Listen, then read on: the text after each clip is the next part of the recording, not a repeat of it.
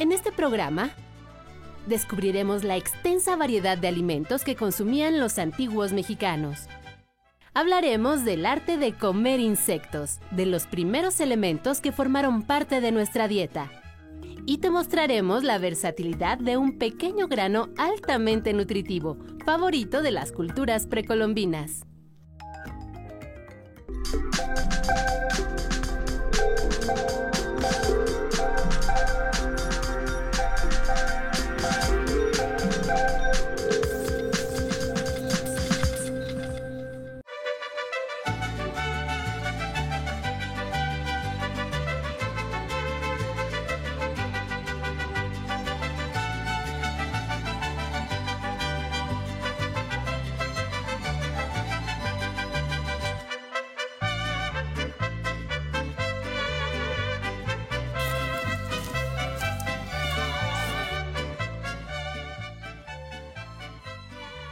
Bienvenidos a Factor Ciencia, soy Lucía Vázquez y es un placer saludarlos desde los cultivos de Tulyehualco, en la alcaldía de Xochimilco, en la Ciudad de México. Hemos llegado hasta aquí porque vamos a conocer el proceso productivo tradicional del amaranto, la famosa alegría, uno de los productos agrícolas con más tradición, versátiles y con un alto valor nutritivo. Este programa está dedicado para hablar de alimentos prehispánicos que a lo largo del tiempo los mexicanos los hemos transformado para que continúen en nuestras mesas. Esto es Factor Ciencia, comenzamos.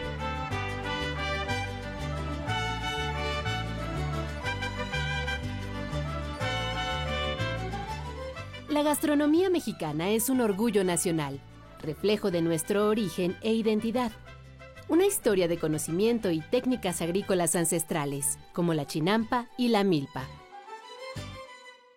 De métodos de cocción como el vapor para elaborar tamales o el calor indirecto al cavar un hoyo en la tierra para preparar carne pibil. En 2010 fue declarada por la UNESCO como Patrimonio Cultural Inmaterial de la Humanidad, por su riqueza contemporánea y su gran cocina prehispánica que continúa viva en comunidades de todo el país. Si bien la dieta principal de los mexicanos antes de la conquista se basaba en el maíz, frijol y chile, esto no era lo único. Los primeros registros hablan de una variedad de alimentos que recolectaban, cultivaban, criaban y cazaban. Como se constata en la historia verdadera de la conquista de la Nueva España de Bernal Díaz del Castillo y en el Códice Florentino de Fray Bernardino de Sagún. Su alimentación correspondía a su clase social se manejaban ingredientes de temporada no solo de México, sino de toda Mesoamérica. Así, comían calabaza, nopal, jitomate, aguacate, chilacayote, chayote, quelites, verdolagas, guauzontles y hongos. Frutas como tuna, membrillo, piña, guayaba, mamey, guanábana, capulín y zapote. Consumían amaranto, chía y cacahuate. Fuente de proteína animal se basaba en guajolote, faisán, pato, perdiz, venado, conejo, armadillo, tortuga, lagarto, iguana, víbora y hasta escuintle. Como productos del mar y agua dulce tenían mojarra, cazón, pez espada, camarón, charal y ajolote. Sin olvidar que consideraban un verdadero manjar a los chapulines, jumiles y gusanos de maguey. Sazonaban y aromatizaban con hierbas de olor, flores, miel, vainilla, sal, achiote y vinagre de aguamiel. Y bebían chocolate, aguamiel, pulque y algunas combinaciones de maíz y cacao como el pozol. Un festín de aromas, sabores, texturas y colores prehispánicos que aún engalanan nuestra mesa.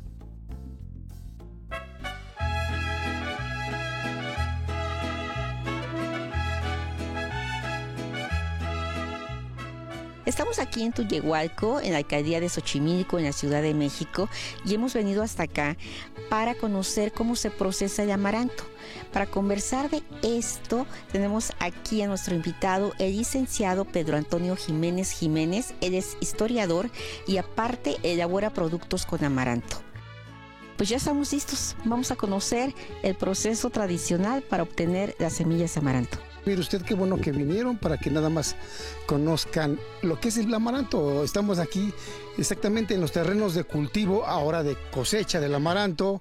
Estamos en el mero corazón de la producción de amaranto, que es las faldas del cerro Teutli. Teutli es el volcán apagado que tenemos allá enfrente. Eh, su nombre es Nahuatl y quiere decir donde mora el Señor. Aquí tenemos a nuestro lado el amaranto ya seco, listo para procesarlo. ¿Qué vamos a hacer?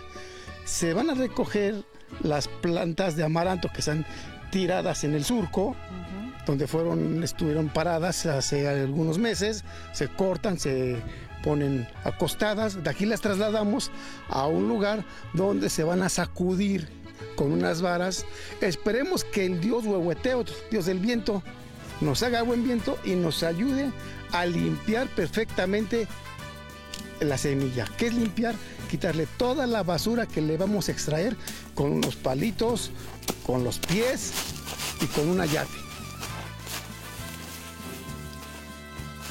Dígame una cosa, ¿cuántas toneladas aquí se producen de amaranto? Regularmente son unas 50 toneladas. Puede ser más, pueden ser menos. Todo depende del temporal, todo depende de la oferta y la demanda.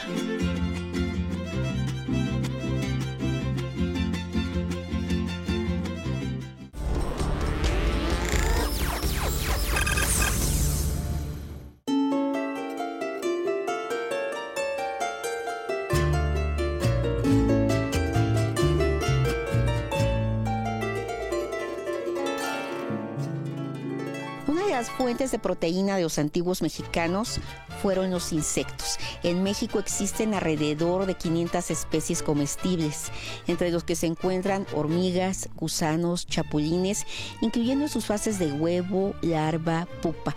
¿Qué les parece si vamos a conocer en qué consiste el arte de comer insectos?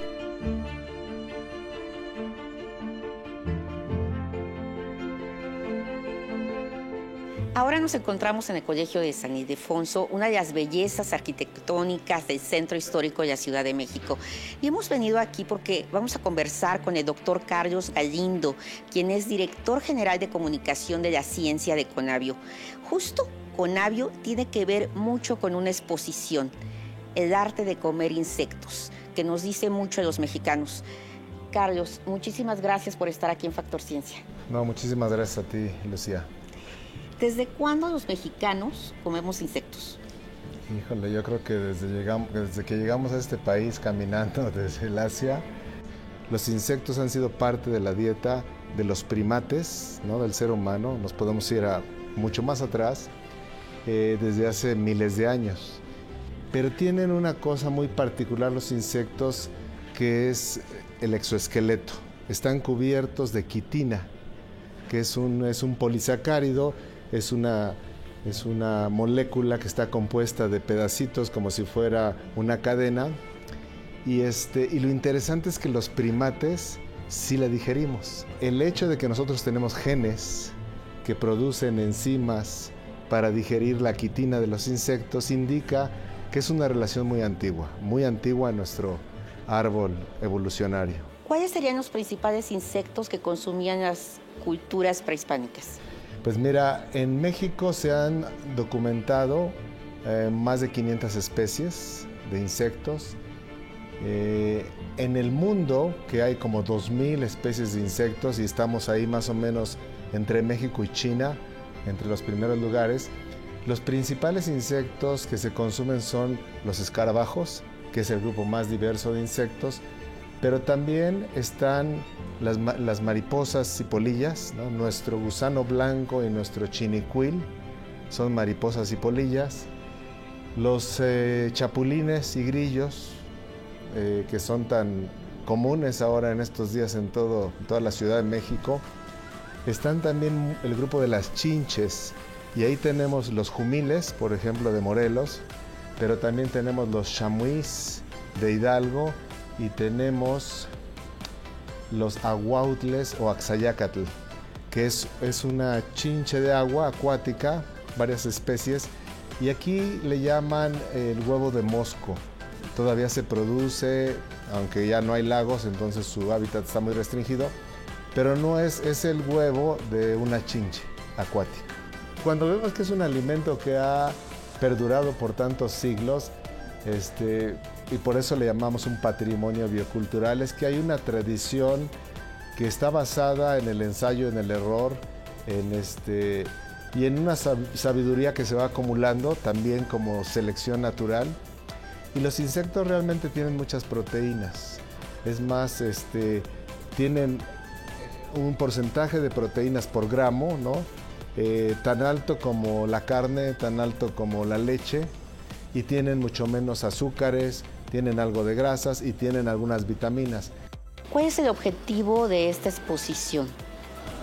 Mira, yo creo que tiene dos objetivos. Uno es pues el que hagamos conciencia de la diversidad de insectos con las que vivimos, que además veamos que esta es una tradición mexicana muy antigua. Muchas culturas no, no, pues no tienen a los insectos en su dieta, no les hace mucha gracia esa parte y nosotros en cambio pues este, tenemos una historia muy larga, pero yo creo que también es reflexionar sobre el impacto que podemos tener en cuanto a el manejo de este alimento. Es un alimento que principalmente se recolecta. Todavía no se produce en grandes cantidades. En... No hay granjas. Hay de algunos, pero no muchas todavía. Y entonces, eh, pues es reflexionar en que podemos tener un impacto fuerte y quedarnos sin este patrimonio biocultural, que es lo que es un patrimonio biocultural, que, pues que ahorita está teniendo mucho éxito, mucho auge entre los chefs, entre la cocina, pero hay que tener cuidado. ¿Por qué cuidado? Bueno, porque siempre que algo se vuelve popular, eh, alguna planta, algún animal se vuelve popular, pues eh, lo que sucede es una sobreexplotación. Y, eh, y hay varias especies de insectos extintas en el mundo porque esa es la otra parte, uno piensa que pues, no, los insectos hay por todos lados, se reproducen muchísimo, pues no, o sea, sí podemos extinguir especies tan abundantes como los insectos. Te agradezco mucho, Carlos. Muchísimas gracias por estar aquí en Factor Ciencia. No, muchísimas gracias a ustedes, con mucho gusto. Continuamos.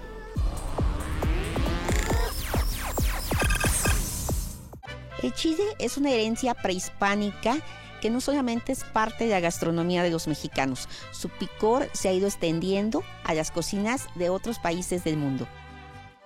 Desde hace 8.000 años se cultiva en México, Centro y Sudamérica. El navegante genovés Cristóbal Colón lo llevó a España. Desde ahí fue introducido con éxito en Asia. Y los portugueses lo extendieron al resto de Europa y África.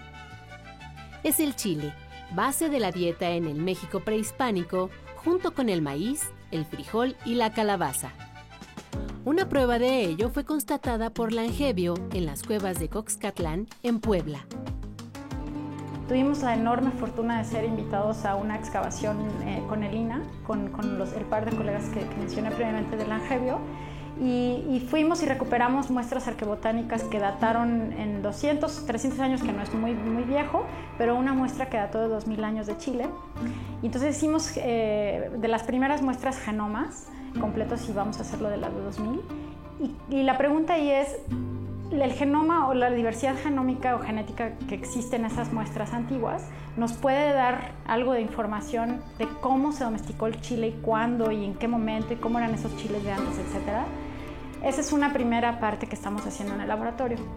Lo que encontramos ahí es que eh, esos chiles probablemente eran de otros colores y que había ya señales obviamente de domesticación, porque ya, ya sabíamos que para entonces había muchos chiles domesticados, pero hay ciertos genes que, que al parecer estaban siendo seleccionados que tal vez ahorita ya no son los mismos.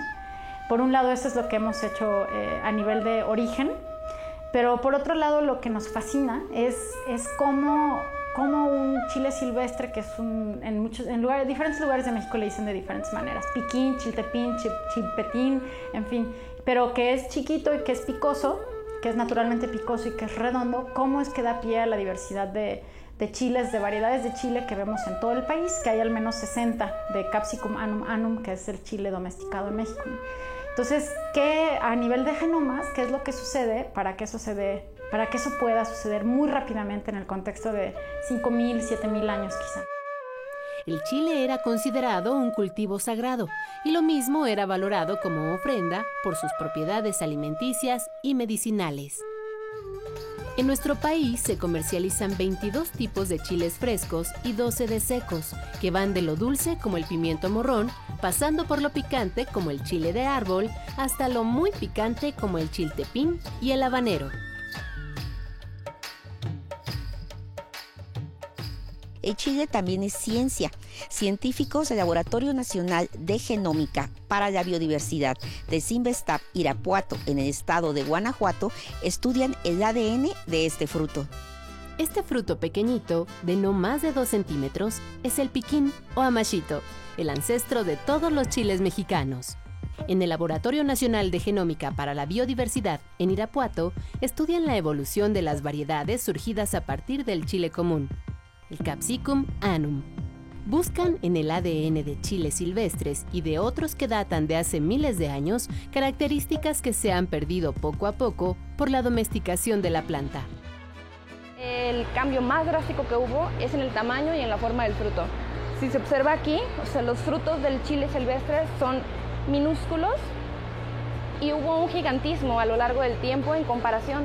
Se fijan, este es el chile todo proviene del chiltepín. Ese es el chile domesticado, el que actualmente consumimos alrededor del mundo.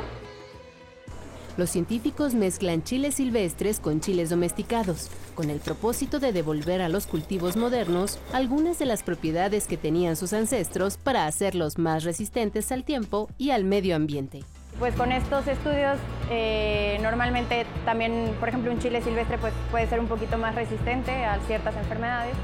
Este, y también, pues si a futuro podría, este tipo de estudios podría dar pie a alguna, algún tipo de mejora o alguna reintrogresión de, genes que se han perdido con, pues, con la domesticación. En el proceso de domesticación, como los humanos lo hacemos porque queremos algo que corresponde a nuestras necesidades, ¿no? ya sea, ya sea eh, un sabor muy particular o una forma, una textura, pero conforme seleccionamos un silvestre y lo transformamos en, cultivado, ese silvestre va perdiendo diversidad genética y capacidad de responder al medio ambiente, ¿no? Porque aunque son plantas que nosotros creamos, están generalmente allá afuera. Entonces sí hay una interacción con un ambiente, al menos agrícola, ¿no? Este, incluso hasta en invernaderos hay una interacción con el ambiente. Entonces, conforme este proceso de domesticación avanza y se pierde esa diversidad y esa capacidad de respuesta con el ambiente, Em, sí se seleccionan rasgos de, interés, pero se pierde eso. Entonces la idea es, si tú encuentras la manera en cómo regular genes que, por ejemplo, te dan resistencia al calor, a la sequía, ahora que viene el cambio climático, todo esto, que toleran menos, menos humedad y que se pueden eh, extraer de ese silvestre y reintroducir en el domesticado sin perder los rasgos de interés en el domesticado, eso es, eso es muy interesante.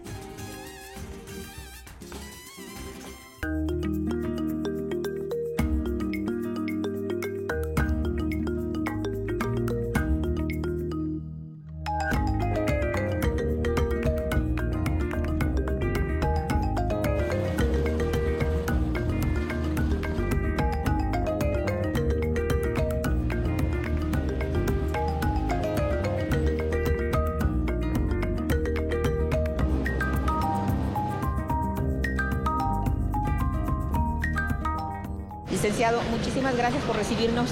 Gracias, el gusto es mío, es un placer que estén aquí visitando todo lo que es el proceso y producción del amaranto. ¿Por qué es tan importante en la historia el amaranto, en la historia de nuestro país? La importancia se recobra porque nuestros antiguos antepasados, ¿sí? los aztecas y toda la cultura mesoamericana que existió a lo largo del continente, transformaron de mil maneras, educaron las semillas, maíz, frijol, amaranto, y la fueron apropiando de acuerdo a sus necesidades.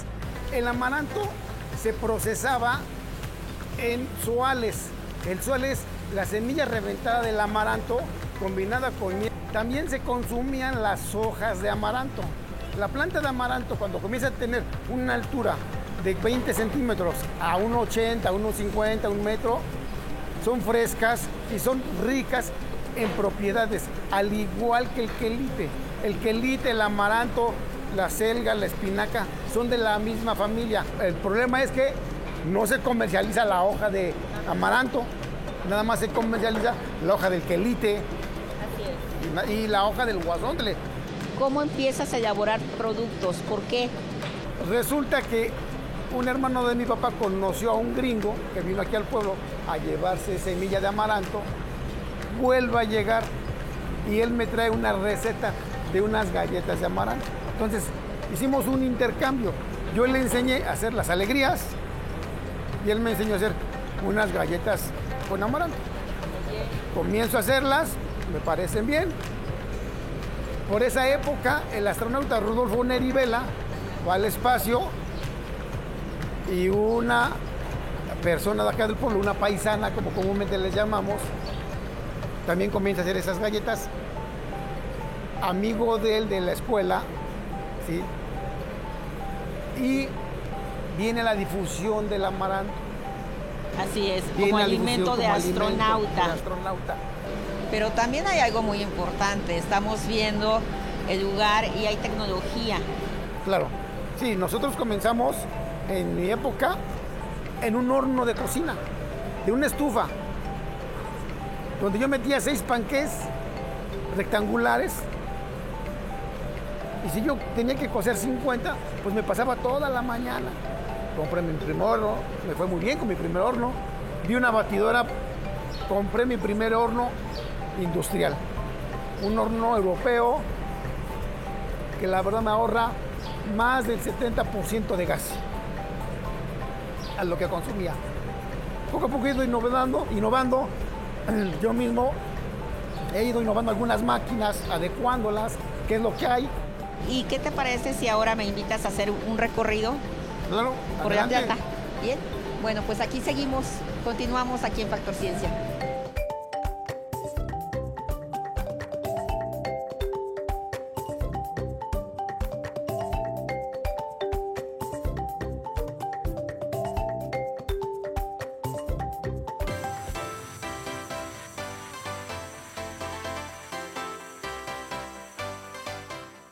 Amaranto es una planta milenaria de América. Se cree que su domesticación empezó al mismo tiempo que la del maíz. Actualmente es considerado patrimonio cultural inmaterial de la Ciudad de México. Para las culturas antiguas, esta diminuta semilla representó la inmortalidad y la gloria. Un poderoso alimento que se ofrecía a los guerreros antes de ir a combate. Ahora, los especialistas reconocen su alto valor nutricional. El amaranto eh, es un alimento que pesa poco y da muchos nutrientes. Esto es, el amaranto es entre 80 y 90% digestible, es de fácil digestión, no tiene gluten. Está clasificado como un pseudo cereal. Estas pequeñas perlas doradas son en realidad semillas de flores, no granos de espigas como ocurre en los cereales. Desde la antigüedad, los pseudocereales se procesan en harinas, de la misma manera que los cereales, y también son una gran fuente alimentaria. Dentro de los principales puntos nutricionales es que tiene, es rico en, vitaminas en complejo B, es rico en fibra, es el único pseudo cereal que tiene documentado que tiene vitamina C. Nos aporta lisina. La lisina es un aminoácido muy importante porque la lisina nos va a ayudar sobre todo a mejorar o a fortalecer el sistema inmune. Es un aminoácido esencial. ¿Qué quiere decir esto? Bueno, esto quiere decir que eh, es un aminoácido que nuestro cuerpo no genera, entonces lo tenemos que consumir. También es un alimento rico en zinc, rico en hierro. Eh, también otra cosa muy importante y que es buena fuente del amaranto es niacina. La importancia de la niacina o vitamina B3 es que transforma los alimentos que consumimos en energía y ayuda a reducir los niveles de colesterol. Por el tipo y porcentaje de proteínas, la FAO y la Organización Mundial de la Salud colocan en un nivel superior al amaranto en relación con la leche de vaca, la soya y el maíz. Pero si todavía queremos obtener una mejor proteína, comencemos a mezclarlo con otros ingredientes. Por eso una sugerencia nutricional al usar amaranto es usar amaranto combinado, es decir, usar amaranto con chía, usar amaranto con avena, usar amaranto con almendras, porque de tal manera que va a complementar los aminoácidos que a uno le faltan. Por si fuera poco, esta antigua semilla contiene antioxidantes, calcio y potasio, por lo que su consumo debería integrarse de manera más cotidiana y con el apoyo de expertos. Quizá la, única contraindicación que tenemos sería eh, enfermedad renal crónica, dependiendo del estado, dependiendo del momento. Eh, y, esto, ¿Y esto por qué? Porque es un alimento que tiene un alto contenido de fósforo. Eh, sin embargo, es recomendado para todos. se sugiere que sea esto va a depender de cada persona, de cada individuo, pero al ser un alimento con estas características, al menos debemos acostumbrarnos a consumir entre 10 y 15 gramos eh, por día. Esto es o media taza o 10 cucharadas al día. Amaranto, una alegría entre los tesoros mesoamericanos.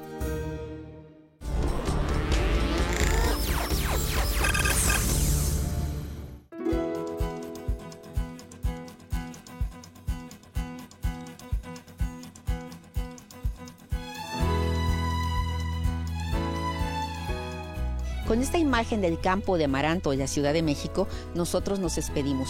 Espero que hayan disfrutado de este programa tanto como yo.